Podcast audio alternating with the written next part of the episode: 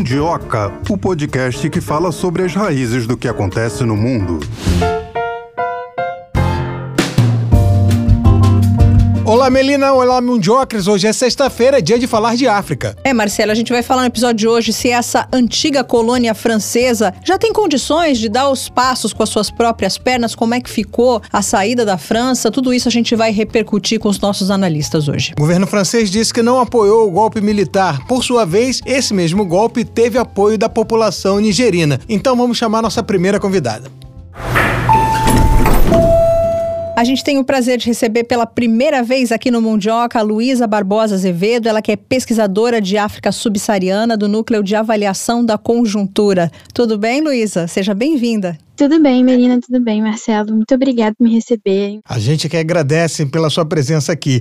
Vamos começar conversando sobre um fato que a gente já está batendo nessa tecla há algum tempo. O presidente Macron disse que a França não reconheceu as autoridades militares do Níger e que não estava lá para lidar com política interna e se refém de golpistas. Essa afirmação do Macron, é, apesar de ser bem recente, é, vem desde a, do golpe militar no, no Níger, já faz algum tempo, foi desde julho do ano passado, a gente já viu isso acontecendo com outras ex-colônias francesas, como foi o caso dos golpes militares no Chad em 2020, no Mali em 2021 e Burkina Faso em 2022. É, o golpe de Estado no Níger, que ocorreu em julho de 2023, é, o então presidente em exercício, que era o Mohamed Bazoum, ele foi é, feito de refém em sua própria casa e o comandante da guarda presidencial foi o general Tiani, proclamou-se líder da junta militar no mesmo dia. A a partir daí, várias é, questões feitas, principalmente em relação à França. Teve, então, a moratória da exportação de urânio às questões francesas e o pedido de retirada é, imediato de todos os militares franceses do país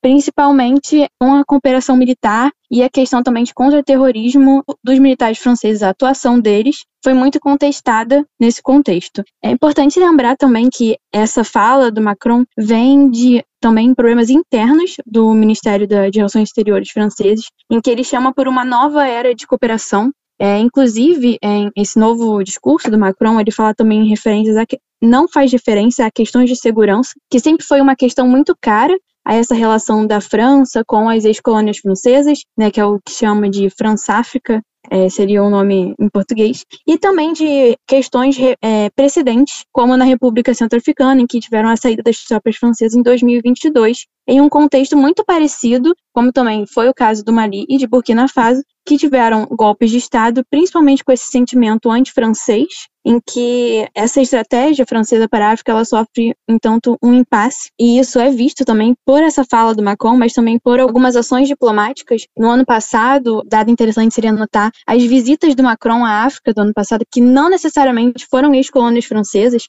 Então, ele diminui a presença militar, ao mesmo tempo que faz também esse movimento de novos relacionamentos com novos países também. É, foi o caso de Angola, República Democrática do Congo e até Guiné-Bissau, que foram visitadas pelo Macron e tiveram alguns acordos em energia é, e também um pouco de cooperação pela segurança né, desse transbordamento da questão da violência extremista no Sahel para os países da África costeira. E também é uma questão mais cultural, esse retorno de artefatos históricos, que é uma coisa em que a diplomacia francesa, no momento, olha com digamos assim, um cuidado para essas relações com os ex-colônias. Luísa, o Níger ele tem condições de andar com as próprias pernas? Por que, que eu estou fazendo essa pergunta? Porque Angola sofreu demais quando eles colocaram os portugueses para fora. Faltou mão de obra, faltou know-how para algumas coisas. O Níger, nesse momento, está preparado para ficar sem a França? No momento, o que se enxerga no Níger é uma, é, além né, dessa questão da segurança, é uma contínua deterioração das relações, mas também que a relação do Níger com os outros países ocidentais, que no momento do golpe foram obviamente foram contra é, e tiveram também o pedido para o retorno à democracia no Níger, mas que continuaram a cooperar e cooperam atualmente com a junta militar. Esse também é o caso da Itália, da Alemanha, principalmente dos Estados Unidos.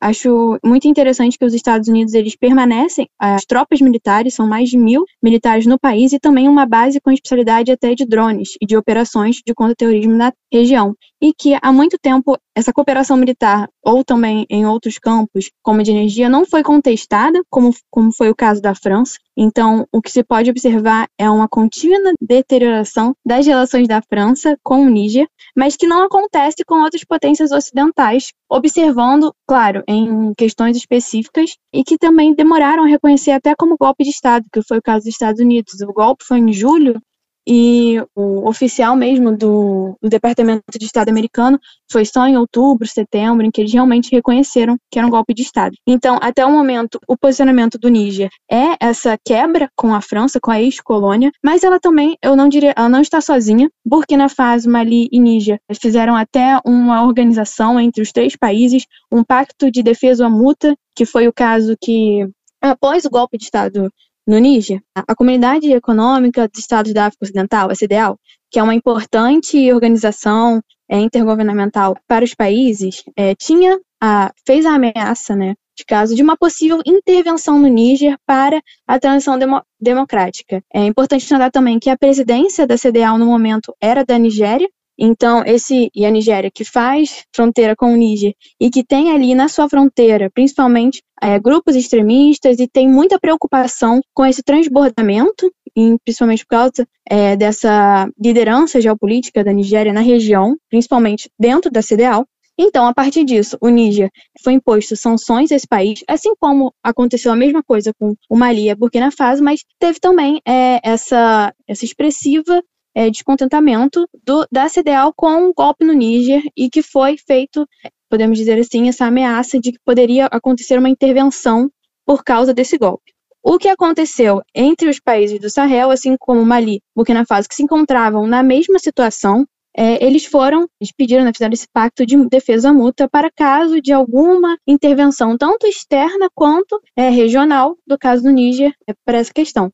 Então, avalio que no momento, da saída da França no Níger, ser realmente é, a perda de um parceiro, um dos foi os principais parceiros do Níger por muito tempo, é, existem outras alternativas. É, regionalmente, ele está tentando se unir ali com Mali e Burkina Faso, que estão em uma situação é, complexa, mas parecida, podemos dizer assim, mas que no momento eu não avaliaria que seria uma grande perda, mas mais do que uma diversificação das parcerias. Além de diversificar, né, além de pensar em parceiros que já estão no país, pode pensar também em países de fora, como é o caso da crescente influência russa na região, como Mali, Burkina Faso, e que no Níger é, cresce o mesmo precedente, inclusive na, na questão militar, que é onde tem a maior perda, né, a diminuição dos militares franceses no país. É, um desdobramento muito interessante que é, da minha fala que eu lembrei que foi hoje mesmo, é que da CDAO, a Burkina Faso, Mali e Níger anunciaram a saída da organização. É, são quase 50 anos de existência, 1975, quando é criado, e que não tem precedente, mas também não houve um pedido formal ainda para a CDAO, então ainda é avaliar o que vai acontecer com essa questão, né? É, existe todo um processo formal para eles saírem da organização, mas que isso já aponta que há um fortalecimento da parceria desses três países, principalmente pela proximidade das juntas militares no poder e também por esse contesta, eles contestam a transição democrática que é quase que imposta para a cooperação com os países, as potências extra-regionais, como é o caso dos Estados Unidos, Alemanha e Itália. Luísa, você sabe dizer se em Mali e Burkina Faso a população também deu apoio à troca de poder, como aconteceu no Níger? Sim eu posso afirmar aqui é, em análise o que aconteceu em Mali em 2021 e depois em Burkina Faso em 2022 foi quase que seguiu o mesmo roteiro entre, principalmente que você vê os comandantes que são líderes da junta militar nos três países hoje faziam parte dessa que a gente pode equiparar aqui com uma guarda presidencial.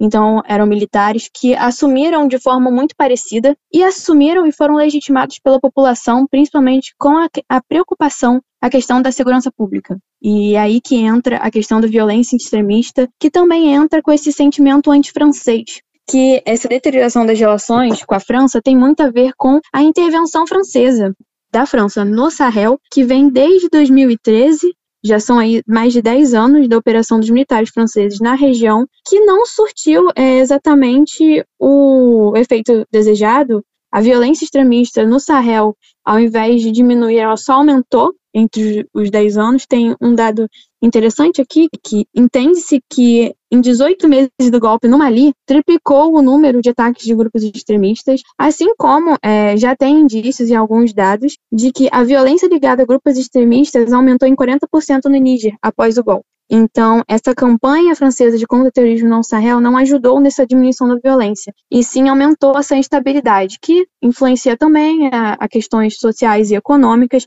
que fazem com que a população apoie esse tipo de golpe e de liderança, é, principalmente porque as relações da França com as ex-colônias francesas, ela acontece de forma parecida, principalmente a alianças, alianças políticas que detêm vários determinados líderes, né, como a gente pode perceber também, que é o caso no Gabão, que são relações quase que pessoais desses líderes africanos e esse apoio contínuo a regimes antidemocráticos que, está, que estão no poder há muito tempo nessa região. É o caso também da Guiné Equatorial. E essa herança colonial em uma política baseada em interesses franceses na região, ela contribui para o aumento desse sentimento anti-francês. Então, para além das questões de segurança, é, questões de, muitas questões de descontentamento com a atuação de militares franceses na região, em que a, as bases francesas no Sahel não poderiam ser nem compartilhadas com, é, por exemplo, como é o caso no Chad, é, as bases militares francesas têm-se a notícia de que a população não é atendida e que nem os militares do Chad podem estar atuando dentro dessas bases. Então, é mais uma presença externa que não é bem-vinda.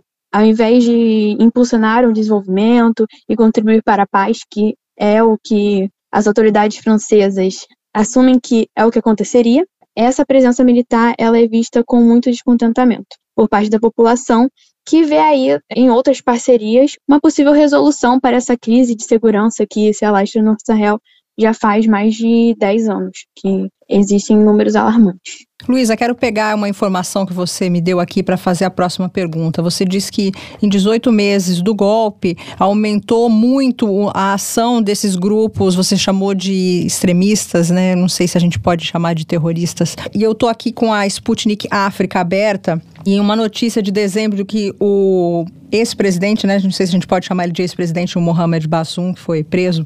Ele disse que a França abandonou o Níger quando mais precisava, porque precisava das tropas francesas para combater a ação do terrorismo na área. Você concorda com essa declaração do ex-presidente? Não concordaria de que a França abandonou. É, no caso, a França foi colocada para fora, não teve, digamos, uma opção e foi o único país é, ocidental a realmente falar: não negociamos com os golpistas, né, com a liderança da, da junta militar, e que não vamos estabelecer nenhum tipo de cooperação enquanto não tenha a, a volta ao regime democrático. O que não foi que, como eu tinha mencionado, não foi o que aconteceu com países como Itália, Alemanha e Estados Unidos. Eles optaram né, por reesta reestabelecer, né, principalmente com os generais muito é, próximos, ligados à, à junta militar, para ter uma cooperação para se negociar uma transição democrática. O que a gente pode avaliar como positivo ou negativo, dependendo de qual foi o seu posicionamento na questão da instituição democrática africana, mas é muito interessante essa questão da França, é principalmente porque, como eu tinha mencionado, essas relações quase simbióticas entre as lideranças políticas africanas e as lideranças políticas francesas. Isso me lembrou, é um episódio que foi muito até contestado, né, do Macron, ele já não é muito popular, mas que ele esteve presente no funeral né, do Idris Deby, que foi o, o, político e general que presidiu o Chad desde 1990 até 2021. É, ele faleceu em 2021. Esse apoio, né, essa relação quase meio simbiótica entre as lideranças, ela tem muita força na política francesa, que tem muita força também na política africana. Então, isso acho que isso pode ser mais um componente de instabilidade política e essa relação de ver a política francesa como apoiadora desses governos que há muito tempo estão no poder e que não conseguiram conter as crises de segurança, as crises também é, de infraestrutura. A África tem um grande quadro estrutural quando se fala de eletricidade, energia, industrialização. Então, é, essa quebra né, da, contra as ex-colônias pode ser vista como um novo momento. E que na política africana também é uma questão muito cara, principalmente quando vai se falar entre o movimento pan-africanismo, renascimento africano. Então, essa contestação das ex-colônias e da presença delas, como é feita, né, de forma exploratória, de forma a apoiar regimes antidemocráticos, está sendo posta à prova e acho que isso é mais um novo momento, né, dessa eclosão, é, principalmente como a França tinha diretamente muita influência e uma influência quase simbiótica, como eu, eu dei a questão, eu dei o exemplo, né, da questão política, a questão militar, também tem muita questão de energia, muitas empresas francesas que atuam na África, em que essa presença, ela não volta para os africanos, ela simplesmente é exportada. Então, esse é, esse eu julgo que é um componente, assim, a se avaliar. Luísa, você saberia dizer se em dois anos da nova independência de Burkina Faso e de três anos do Mali, eh, já houve uma transição democrática, ou seja, os militares que tiraram o presidente antigo fizeram eleições novas ou eles ainda continuam no poder? É, sei dizer sim, eles ainda continuam no poder. Inclusive, tem eleições programadas para esse ano acontecerem tanto em Mali quanto em Burkina Faso e no Chad. Eu acho que a mais próxima é Mali, já em fevereiro, que está marcado para essa acontecer essa transição democrática, que vai ser realmente uma questão a se acompanhar e realmente se essa transição de volta ao regime civil é como que elas vão se desenrolar e como que elas mudam essa trajetória de governança, principalmente em um momento em que esses países saem de organizações regionais, é, quebram com parcerias antigas, como foi a questão da França, e tem outras parcerias, como é o caso da Rússia, questão de defesa, tanto em Mali, Burkina Faso e agora tem essa questão da aproximação com o Níger também, que foi ainda nesse mês, e como que isso vai é, se desenrolar na questão de um regime civil ainda é a se ver, mas acho que tá aí é um momento decisivo, principalmente 2024. Acho que ainda vai se discutir muito o que está acontecendo no Sahel e qual o futuro das dinâmicas Ocidente e África. E no seu entender, é uma boa para esses países, para o Níger, para o Mali, Burkina Faso, essa aliança com a Rússia? Não sei se eu colocaria como boa ou ruim, não, não acho que eu faria essa distinção. Eu só acho que a Rússia, nesse momento, tem, assim como a China, né, tem se falado muito bastante da influência chinesa né, na África, mas eles têm interesses geoestratégicos diferentes, eu diria assim. Então, acho que o foco agora é o que os países africanos querem para eles e como que eles podem galvanizar esse apoio externo, que pode vir na medida de uma ex-colônia, como é a França, como é também a aproximação da Alemanha e a Itália também, que vai lançar uma nova diretriz para a política com os países africanos, mas dos próprios países se perguntarem do que eles ganham com essas relações. Eu acho que a partir de repensar né, o que eles precisam e o que eles ganham com essa cooperação, inclusive isso é uma das diretrizes do pan-africanismo, do renascimento africano, e como que esse país vem a política externa como forma do apoio externo servir para o crescimento interno também. É, é uma questão ainda muito cara, principalmente, ainda mais quando se fala da Rússia, fala também sobre a presença de grupos paramilitares na região, né, que foi o caso do Wagner Group, tanto na República Centro-Africana, quanto no Mali, quanto no Burkina Faso. E agora a gente está vendo uma aproximação mais do governo russo em si. Então, acho que dependendo do que eles têm a oferecer aos países africanos, principalmente na questão de defesa e também em, ter, em novos termos do acordo, que o que acontecia com o relacionamento de, entre essas ex-colônias, mas isso não é um problema de agora, isso é um problema muito antigo, desde a independência dessas colônias, né, quando aceitaram, né, eles foram feitos a aceitar essa cooperação e uma autonomia parcial pela África francesa, então, que é como os franceses tinham essa França-África, a África francesa, né, então de tomar essa ajuda em áreas muito sensíveis, então, a presença francesa estava em áreas de defesa, de energia, de política externa e de economia, principalmente, né? É um caso interessante se pensar o franco CFA, o poder pela moeda, né, que eles têm essa moeda junta, equiparada à moeda francesa, e como que isso, no decorrer né, dos anos, fez com que aumentasse o grau de dependência das ex-colônias com a antiga metrópole. Então, acho que essas novas parcerias para os países africanos, elas vão depender da autonomia em que eles forem dados e nos termos desse acordo também. Até porque não seria favorável tanto a Rússia, ou como muita gente fala também da China, ter essa dependência, ter esses países africanos dependentes deles. Então, acho que eles ganham mais com essa cooperação, é que seria uma autonomia para ambos os lados. Luísa, você diria que o Níger ainda pode ser visto como uma democracia mais ou menos estável numa região repleta de convulsões políticas, terrorismo, insurreições islâmicas, como é o Sahel, ou não? Ou, ou o Níger entra no bolo ali da, da, do caos? Na minha análise, o Niger ainda entra nesse bolo de caos que a gente fala. Muitos analistas veem aquela região como Triângulo da Morte, né, que é ali aquela fronteira entre Mali, Burkina Faso e Níger, que é uma região muito conturbada, de disputa principalmente por recursos naturais e também de presença de diversos grupos extremistas, grupos jihadistas ligados ao Estado Islâmico, ligados à Al-Qaeda. Então, é uma região de convulsão tanto social como política e o Níger foi uma peça-chave nessa relação, porque era ainda um dos únicos que estavam estáveis politicamente e também na questão militar dos militares do Níger. Então, eu não avaliaria como sendo um estável na região. Acho que ele está também inserido nessa mesma convulsão política e de insurreições islâmicas, como é o Sahel. E o que se analisa principalmente é que é, a partir de agora, o, o Níger está em um estado decisivo aí de como que ele vai lidar com, tanto na política externa quanto na política interna, é, de uma futura transição democrática. Até agora, a junta militar não deu nenhuma data ou não apresentou nenhum calendário de uma possível transição democrática. Então, eu acho interessante é, analisar e observar o que vai acontecer tanto em Burkina Faso como no Mali e no Chad, que estão previstas eleições para esse ano e que como que é, como elas vão ocorrer e se a transição democrática ela vai ser pacífica, ela vai ser estável ou ela vai só aumentar esse grau de instabilidade na região. Luísa, vamos supor, de vez em quando a gente faz uns exercícios aqui de futurologia, hoje vamos fazer um de fantasia com você. Vamos supor que você, Luísa Barbosa Azevedo, fosse eleita democraticamente, a gente espera, né, presidente do Níger. O que é que você faria para colocar essa casa em ordem, para economia voar, para ter estabilidade política? Será que você pode citar algumas medidas?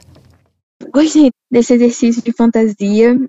Acho que na questão do Níger hoje, eu viria principalmente a questão da crise hídrica, bacia do Lago Chad, e principalmente a questão de desenvolvimento social e econômico porque a raiz desse sentimento anti-francês e dessas convulsões sociais vem muito também do descontentamento com questões básicas. É possível pensar também que o continente africano como um todo, ele não tem é, questões estruturais como acesso à eletricidade, acesso à água, e essa disputa por recursos, ela prejudica bastante, né, quando a gente vai falar sobre instabilidade política e social. Então, eu achei caso, né, nesse exercício, acho que investiria principalmente na questão do desenvolvimento socioeconômico. Continuando nesse ritmo aí, então você acha que dentro do que você pontuou no seu governo, uma parceria com a China seria muito bem vista, já que a China está demonstrando que chega nos lugares exatamente com infraestrutura? Depende a que termos de que essa infraestrutura infra infraestrutura é instalada. Eu acho que não é de interesse do, dos países africanos, ou no Níger, ou no geral, é que tenha uma potência externa, é, vir ao teu país, é, instalar a infraestrutura e comandar ela.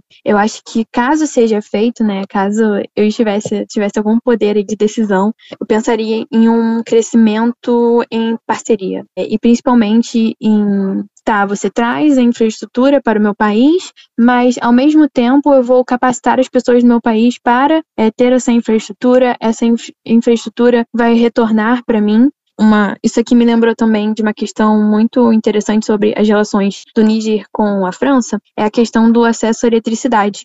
Uma das principais matérias-primas de exportação do Níger é o caso do urânio, e que muito da, da exportação não voltava ao país porque era, era principalmente comandado pelo conglomerado das empresas francesas, que era o Orano, esse é o, nome da empresa conglomerado francês, que fazia toda a exploração, tanto mineral, no país. Então, acho que esse não retorno desse investimento e esse não controle dessas principais é, atividades econômicas do país, acho que seria aí uma questão que eu tocaria. Então, caso a China, né, como uma parceira, seria uma parceria, né, em caso que o, o crescimento e o desenvolvimento tecnológico, como também é, de capacitação, fosse conjunto e não apenas um crescimento para fora, mas que também fosse para dentro, eu acho que sim, a China seria muito bem-vinda. Aqui, quando a gente criou essa editoria no Mundioca, editoria de África, a nossa preocupação era, nossa, como é que nós vamos encontrar encontrar pessoas que falem sobre o Mali, que falem sobre o Gabão, Burkina Faso, mas você é uma menina jovem, se interessou por estudar a fundo, né, uma pesquisadora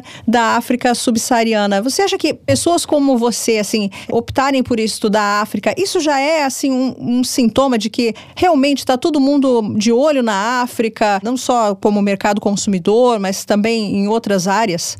Eu enxergo dessa maneira, mas eu posso estar falando de uma maneira enviesada porque eu estudo. Acho que principalmente quando você fala do futuro, né, do crescimento, é o crescimento demográfico será principalmente na África. É, há oportunidade, então, como você bem mencionou, desse mercado consumidor, mas há também muito espaço para crescimento. E esse crescimento foi feito por muito tempo, né, como essa exploração pelas metrópoles. Então, pensar aí em países que podem estar em desenvolvimento, que têm essa vontade, porque pode citar vários exemplos aqui, tanto em Nigéria, em Etiópia, pode também falar da África do Sul, que são países que no momento podem ser vistos como lideranças dessa questão do desenvolvimento com potências externas, mas também com parcerias regionais. Então, desse crescimento africano para os africanos. É, isso é, faz também parte do, do slogan da, da União Africana. Acho que principalmente o meu interesse em estudar a África vem muito dessa questão do desenvolvimento e como que esse desenvolvimento ele pode contribuir para esse crescimento socioeconômico, mas pensar também em como que esses países, com esse histórico de, de colônias, a gente pode fazer aqui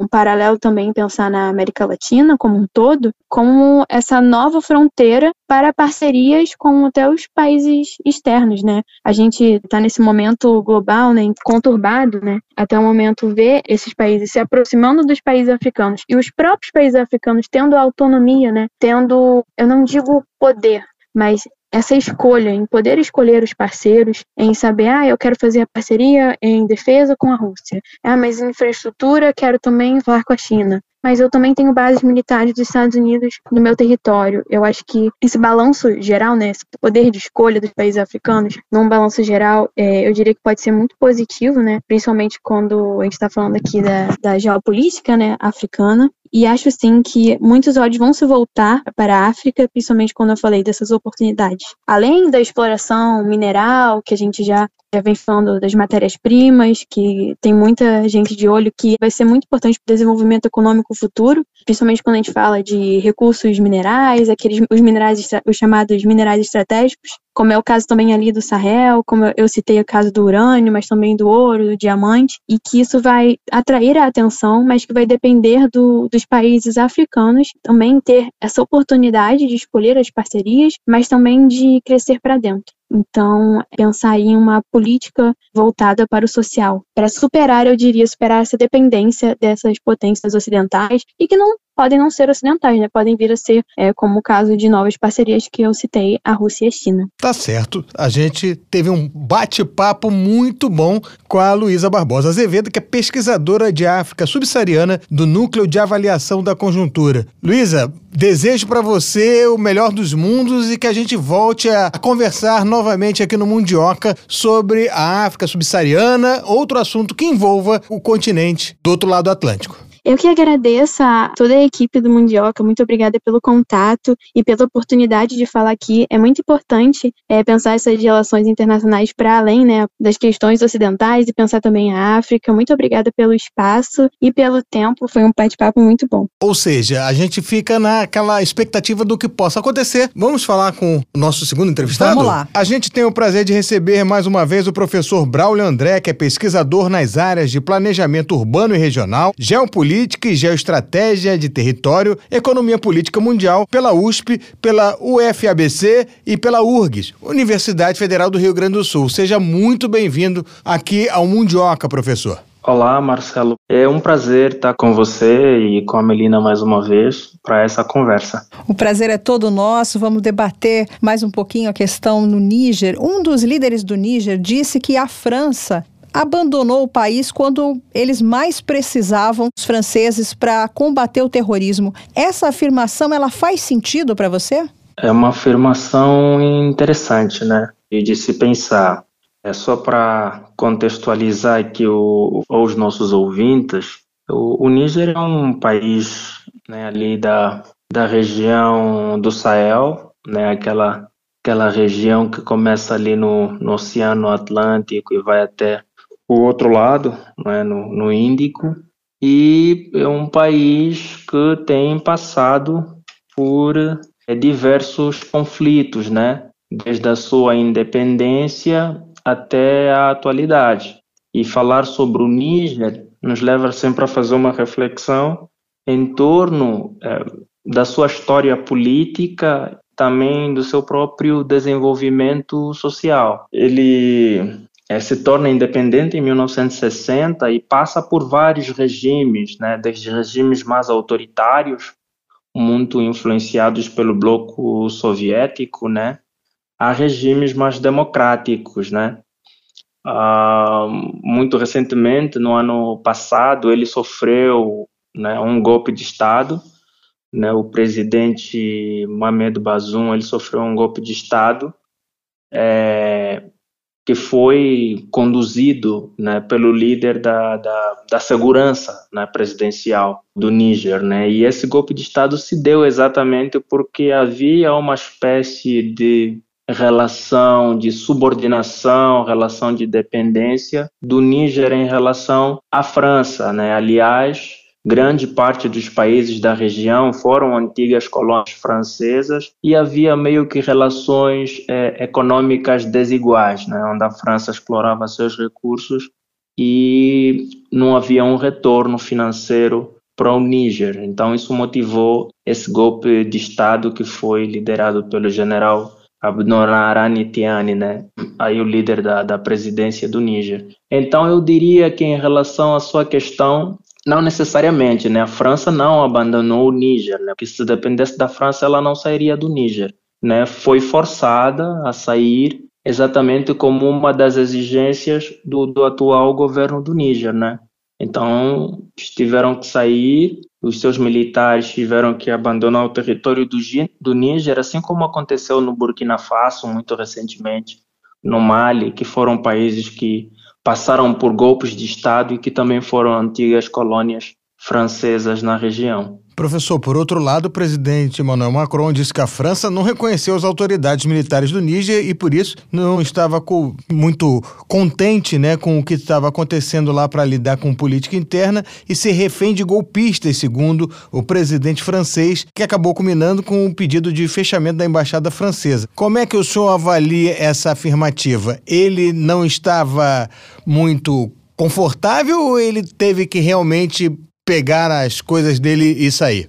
Eu acho que a gente tem aqui eh, duas perspectivas nessa análise. Uma perspectiva do ponto de vista oficial, do ponto de vista legal, há sim um golpe de Estado, né, à medida que você tem um governo eleito, democraticamente eleito, né, e você, esse governo é deposto à força né, pelos militares, há esse golpe de Estado do ponto de vista oficial. Porém, é, existe um outro aspecto que tem a ver com os interesses do país e se a população estava a favor ou não desse golpe de Estado, né? Isso associado ao fato de que o Níger é um país com muitos problemas sociais, muitos problemas econômicos, altos índices de, de desemprego, pobreza extrema, né? falta de serviços e infraestrutura, saneamento um, e há um aval da população em relação ao, a esse golpe de Estado. Então, é, há um não reconhecimento da França, é tudo bem, os seus interesses são afetados, mas por outro lado há um apoio da população no golpe de Estado que foi realizado. Né? Então, independentemente da França reconhecer ou não, me parece que é uma situação que não volta, não volta atrás, né? É uma situação que não volta atrás além da França não reconhecer os países da, da CDAO, né, que os países é, da região, aliados ao, ao, pensamento ocidental, inclusive, colocaram sanções econômicas sobre o Níger, né, várias sanções, inclusive ameaçaram uma intervenção militar no Níger na eventualidade do presidente anterior não for reconduzido ao poder. Não é? Os militares se recusaram a reconduzir o presidente ao poder. Inclusive, o Burkina Faso e o Mali eh, se pronunciaram dizendo que se houver uma intervenção militar dos países da CDAO, liderados pela Nigéria, no Níger, eles sairiam em defesa do Níger, né? O que de alguma forma apontava uma possível início de um conflito interno na região não é, entre esses países. Né? Então, é normal o posicionamento do Macron, é perfeitamente compreensível, mas ele não teria outra saída. Né? Num contexto global de luta anticolonial, de constante crítica em como as potências ocidentais olham para os países africanos como mero a arrecadação de recursos, na né, extração de matéria-prima eh, para o desenvolvimento das suas cidades, das suas indústrias, para a manutenção da vida ocidental, há uma crítica muito forte sobre isso. Na academia há um forte debate sobre a questão neocolonial e assim por diante. A França não tinha muito o, o que fazer a não ser sair, né? assim como está a sair é, das outras regiões. Isso do ponto de vista militar, do ponto de vista da presença de suas empresas e tudo mais. Entretanto, um ressalvo que é preciso fazer é que nesse contexto não há necessariamente uma espécie de confirmação de que os interesses franceses não estão salvaguardados. Né? Obviamente que essa retirada ela pressupõe um acordo de cavalheiros nos, nos bastidores, né? porque as grandes empresas, as grandes indústrias de exportação de recursos que atuam no Níger de matriz francesa, é, apesar que algumas já estão sendo nacionalizadas, existem ainda muitos acordos do ponto de vista comercial que demandam uma exportação de recurso, no caso do urânio, né, para a energia nuclear da matriz energética francesa, para a França. Há um acordo de até 10 anos né, que foi assinado, penso que em 2022, entre o governo do Níger e o, e o governo francês, de exportação desse recurso. O problema é que é, se exportam recursos num determinado valor e às vezes o retorno não é no, no, valor que foi definido, né? Se eu não estiver enganado, em 2022 o Níger exportou para a Ucrânia perto de 3 bilhões eh, de urânio, eh, equivalente a 3 bilhões de euros, não é? e recebeu como pagamento alguma coisa perto de 400 milhões de euros, não é? Não existem mecanismos de exigir que o pagamento seja feito na integralidade. Existem acordos no, de cavalheiro que envolve, envolvem questões de corrupção, onde líderes do Níger recebem algum valor nos bastidores e fica por assim mesmo. Esses eventos influenciaram os golpes de Estado. Então, acredito que os interesses franceses na região se manterão, entretanto, com novas formas de fazer esses pagamentos, né? novas tabelas de preços, enfim, acordos do gênero. Um outro detalhe que é preciso chamar a atenção, o Níger ele não suporta toda a matriz energética francesa o, a França ela tem acordos com outros países, o Cazaquistão, a Namíbia, por exemplo, para fornecimento de urânio. O Níger é tão somente o, o, o terceiro maior exportador de urânio para a França. Então, essa ideia de que não, os, fran os franceses agora como é que vai ser, como é que não vai ser, não é bem assim. Né? A França tem outros países que lhe fornecem urânio. O Níger é o terceiro maior exportador de urânio para a França. Não é? E acredito que o que vai acontecer agora é novos acordos na mesa de negociação entre os dois países, né? porque não são muitos países que têm esse recurso eh, natural disponível que há de fornecer energia ou tanto para a França e também permitir que a França continue vendendo energia elétrica para outros países europeus, né, que também dependem desse tipo de, de energia à base eh, de urânio, né, no caso, energia nuclear. Braulio, pode não ser o principal exportador de urânio para a França, mas provavelmente era o que vendia mais barato, né?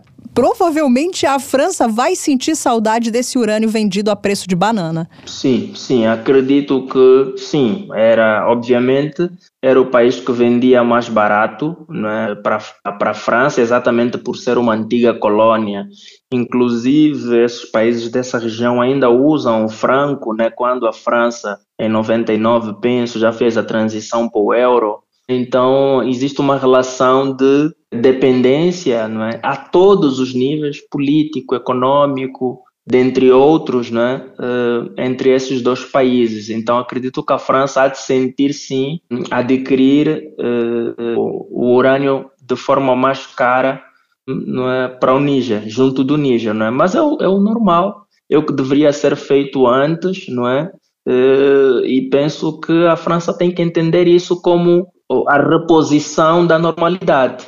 E eu acho que a forma como a França saiu e tem saído desses países demonstra isso, né? Já exploramos o suficiente a custo uh, muito barato e agora a gente vai então ter que pagar, não é, o, o, valor real desse produto que nós tanto uh, precisamos. Acho que essa saída da França sem muita resistência, se podemos assim dizer, demonstra isso um pouco, por um lado. Por outro lado, a presença de grupos paramilitares como o grupo Wagner, não é, é fortemente influenciando do ponto de vista militar e dando apoio a esses grupos uh, militares que criaram golpe de Estado, também tem, de alguma forma, influenciado a saída eh, da França da região, não é? Da França da região. Mas numa leitura mais global, penso que nos bastidores têm sido feitos acordos de cavalheiros,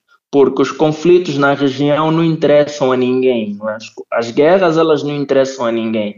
As guerras nessa região do Níger, do Sahel, e em outros continentes africanos não têm o mesmo interesse eh, da sua manutenção, como são as guerras que ocorrem na Ucrânia, as guerras entre os países árabes e Israel, aí com a questão do, do Hamas na faixa de Gaza, já não tem o mesmo peso, né? Onde você tem uma indústria, um complexo industrial militar americano fortemente influenciando a manutenção desses conflitos para poder vender a sua indústria bélica e depois os lobbies da indústria da construção que surgem depois para reconstrução, para financiamento e reconstrução desses países ou dessas cidades que foram completamente destruídas. Nos países africanos isso hoje não tem muito interesse, né? Não, manutenção de conflitos desse tipo não tem muito interesse. O máximo que pode acontecer são conflitos muito pontuais, onde os países ocidentais vão financiando grupos terroristas, grupos rebeldes, para tirar alguém do poder.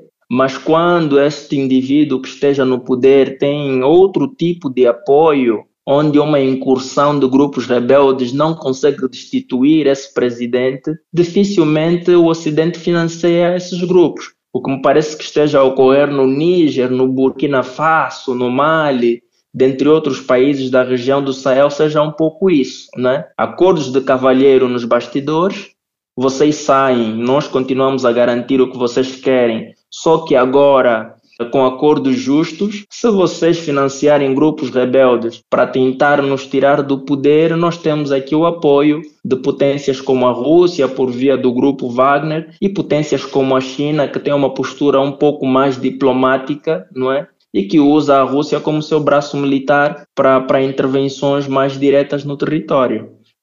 Então, penso que de maneira geral a França vai sentir sim mas que ela tem condições de pagar preços justos por esse recurso que ela tanto precisa. Professor, o senhor disse que essa troca de comando no Níger, né, o golpe pelos militares, teve apoio popular. O senhor acredita que o, o país mergulhe no caos ou não? Ele vai manter uma certa tranquilidade política numa região que é sempre repleta de convulsões, de terrorismo, insurreições, como é a região do Sahel? Uh, uma pergunta muito interessante. Uma pergunta muito interessante. E antes de respondê-la, vou tentar fazer uma caracterização dos países que passaram por processos de independência africanos e como eles se desenvolveram pós-independência, não é?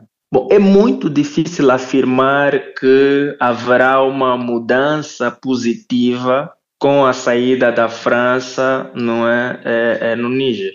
Eh, do ponto de vista ideológico, do ponto de vista da soberania do país, do ponto de vista da autenticidade, liberdade dos povos, né, de se autoafirmarem, se autodesenvolverem, tendo relações com, com o mundo como um todo, é importante que os povos possam eh, tomar as suas próprias decisões por si e conduzir o seu próprio país eh, por eles mesmos. Isso é importante. Obviamente que as relações multilaterais são fundamentais nesse processo. Existem acordos internacionais sobre direitos humanos e uma infinidade de acordos que precisam ser respeitados. Isso é um aspecto. O outro aspecto tem a ver com o desenvolvimento do próprio país em si pós rompimento dessas relações. E no contexto africano, são poucos os países que se desenvolveram após romperem relações com o Ocidente. E por que também se uh, tiveram dificuldade em se desenvolver? Por uma razão muito óbvia, não é?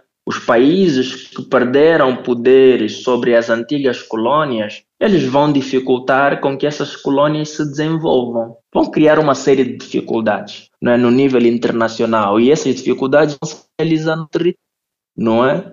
Vão se materializar no território. Lembro-me do caso de Angola, que depois de terminar a guerra, os países ocidentais se recusaram a financiar o desenvolvimento daquele país. Este país precisou se aliar a outros países não ocidentais para conseguir se desenvolver minimamente, né? apesar de não ser um país desenvolvido ainda. Eu acredito, muito difícil afirmar o que vai acontecer com o Níger daqui para frente. Então penso que o maior desafio é os líderes do Níger terem um compromisso de país, um sentido de Estado, uma necessidade de desenvolver o país e não serem corrompidos né, com o dinheiro que vem da venda de urânio né, e outros recursos minerais que o país pode exportar para o exterior, não se acomodarem no conforto não é, das riquezas. Esse é o primeiro passo. Né? E, portanto, a partir dali, não olharem para os outros países africanos como uma espécie de mau exemplo a seguir e procurarem fazer diferente.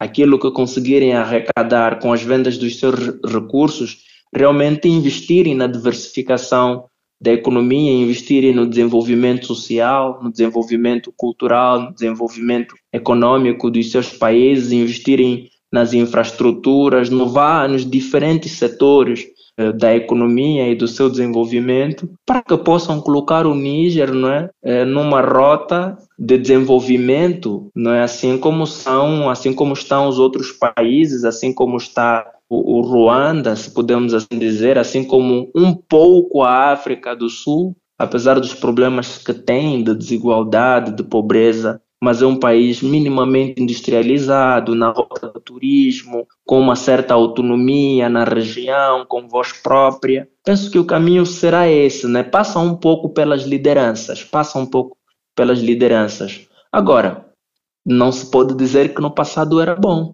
porque com a França lá os conflitos existiam, as guerras existiam, o problema de acesso à saúde, acesso a infraestruturas, acesso a escolas, acesso à habitação condigna continuava a existir, problema de falta de saneamento básico, falta de água potável existia. Então temos um passo que agora eles conseguem caminhar por si só e a expectativa é que no, no médio e longo prazo os problemas que os militares reivindicaram com a ausência da França no país, eles consigam resolver. E, obviamente, não se quer que o país continue sendo governado por militares, né? Nosso, nosso pensamento é que no curto espaço de tempo eles consigam ter uma segurança militar na região e no país que permita a passagem do poder para os civis, né, para a democracia, para eleições. Isso é o que isso é o que se quer, não é? Porque os regimes militares eles são bons logo no início, mas depois os problemas de gestão aparecem surgem os autoritarismos, né? E, portanto, não é isso que se quer para as democracias.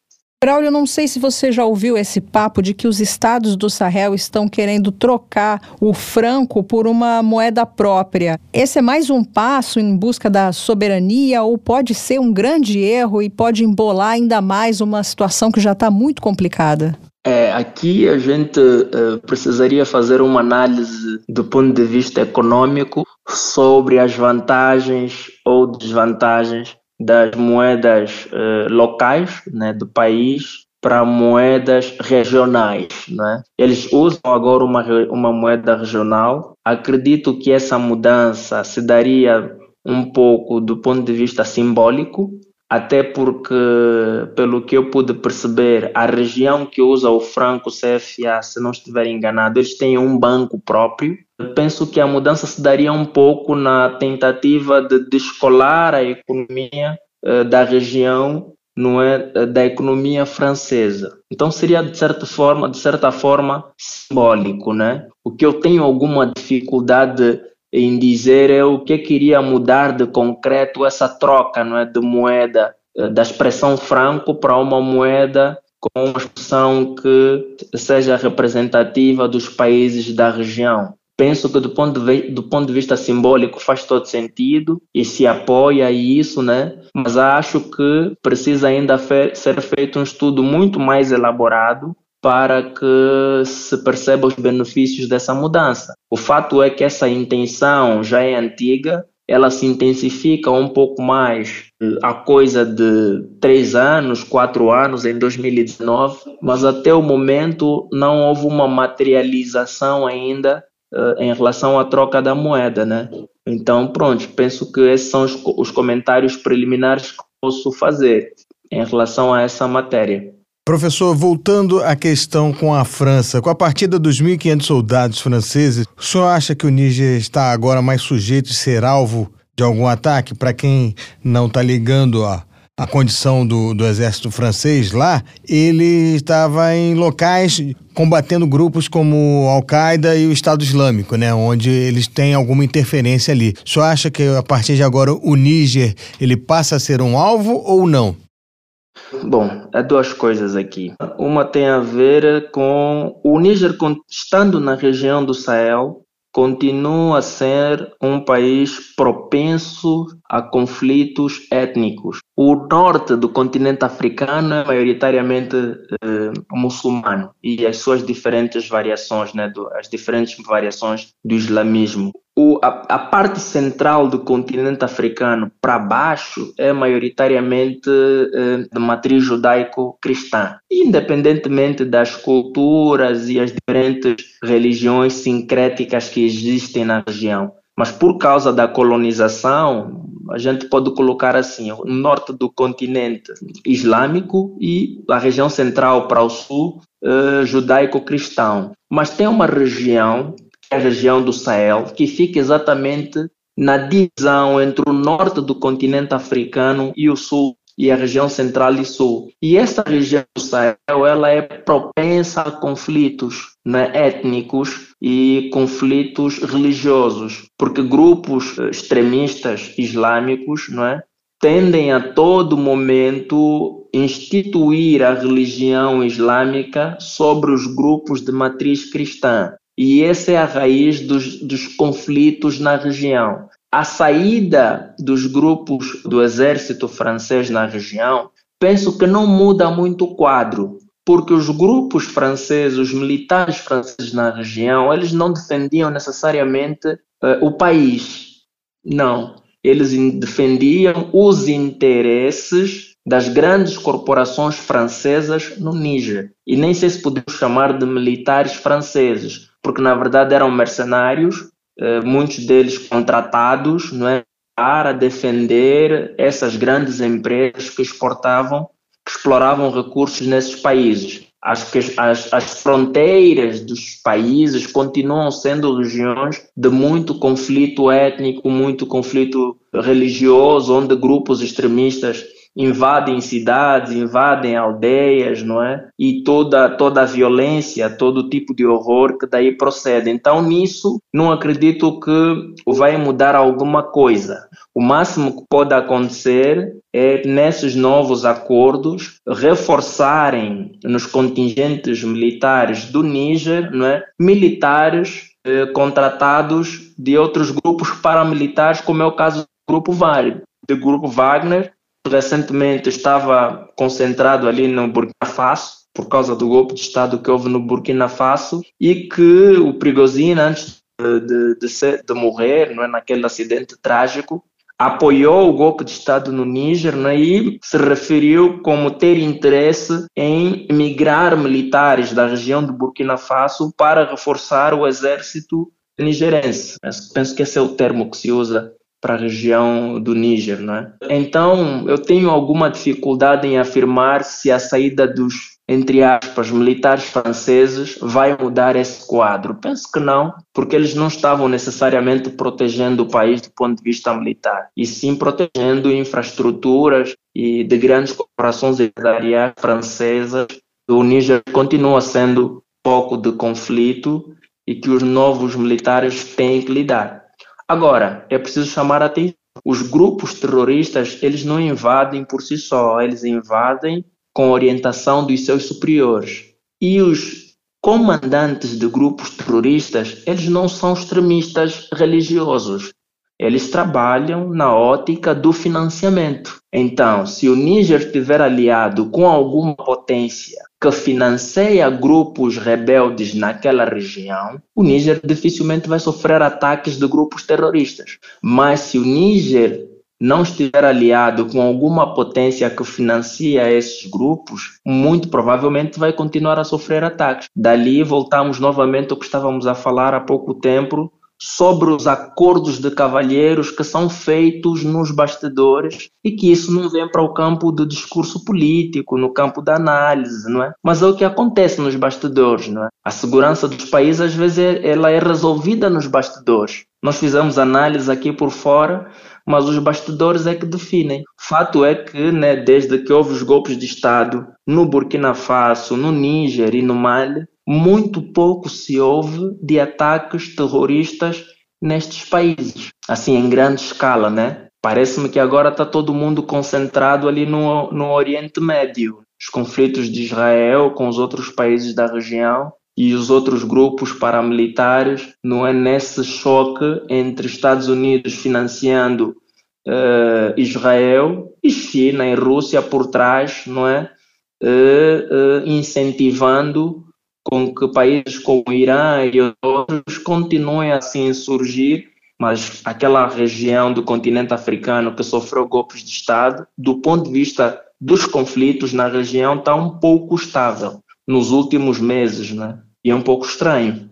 Tá certo, a gente conversou com o professor Braulio André, pesquisador nas áreas de planejamento urbano e regional, geopolítica e geoestratégia de território, economia política mundial pela USP, Universidade Federal do ABC e Universidade Federal do Rio Grande do Sul. Foi muito bom bater esse papo sobre o Níger e a gente continua conversando sobre a África em, em outras oportunidades. Muito obrigada por ter conversado com a gente. Eu que agradeço, Melina, agradeço, Marcelo. Foi um prazer poder conversar conversar com vocês e espero que em outras oportunidades a gente possa trocar impressões é, novamente. Muito obrigado. Obrigado, professor. Um grande abraço. Um abraço. Tchau, tchau. Tchau, abraço. Muito bom, a gente continua de olho nessa região aí do Sahel, nas instabilidades políticas e continua de olho também no mundo bizarro. Opa! Mundo bizarro. Melina, essa história que eu vou contar, você já tá até rindo que você já viu aqui, né? É assim, é o cara mais sem noção dos últimos tempos que pelo menos eu li. Escuta só. Chefe da polícia da cidadezinha de Mars Hill, na Carolina do Norte, nos Estados Unidos, o John Clark acabou demitido depois de pedir nudes à esposa do seu capitão, que é o chefe dele. A investida picante ocorreu diversas vezes por meio do aplicativo Snapchat. Mas a mulher, esposa do capitão, decidiu não responder as mensagens, né? Mas peraí, por que, que ela estava conversando com ele? Ele mandou mensagem para ela. No... Ah, tá. Isso daí é uma coisa a ser investigada a posteriori. Aqui a gente ainda tá. Se atenha aos fatos, Melina, se atenha aos fatos. De acordo com uma emissora local, o Clark é casado e ainda assim sugeriu à esposa de seu superior um relacionamento paralelo, ou seja, para ele tá tudo legal, tudo belezinha. Nas ocasiões, ele pedia fotos dela mostrando várias partes do corpo, como seio, coxa, etc e tal. A esposa do capitão Chad Wilson exibiu as mensagens ao marido, que, por sua vez, as encaminhou ao prefeito Nathan Bennett solicitando a dispensa do chefe de polícia, óbvio. Diante do caso, o prefeito abriu uma investigação contra o Clark, que atuava no departamento desde 2016 e tem três filhas. Olha que vergonha. Aí o prefeito fala: a tentativa, a conduta dele na tentativa de buscar um relacionamento romântico com a esposa de um dos seus policiais é repreensível. Solicitar ativamente esse relacionamento é imperdoável e deixa todo o seu departamento e a cidade de Mars Hill em risco, por não dizer com vergonha. Depois da demissão de Clark, Bennett ainda falou sobre o agente. Suas mentiras descaradas para mim e para o investigador contratado pela cidade me deixam sem escolha de não ser mandá-lo embora. Tá demitido.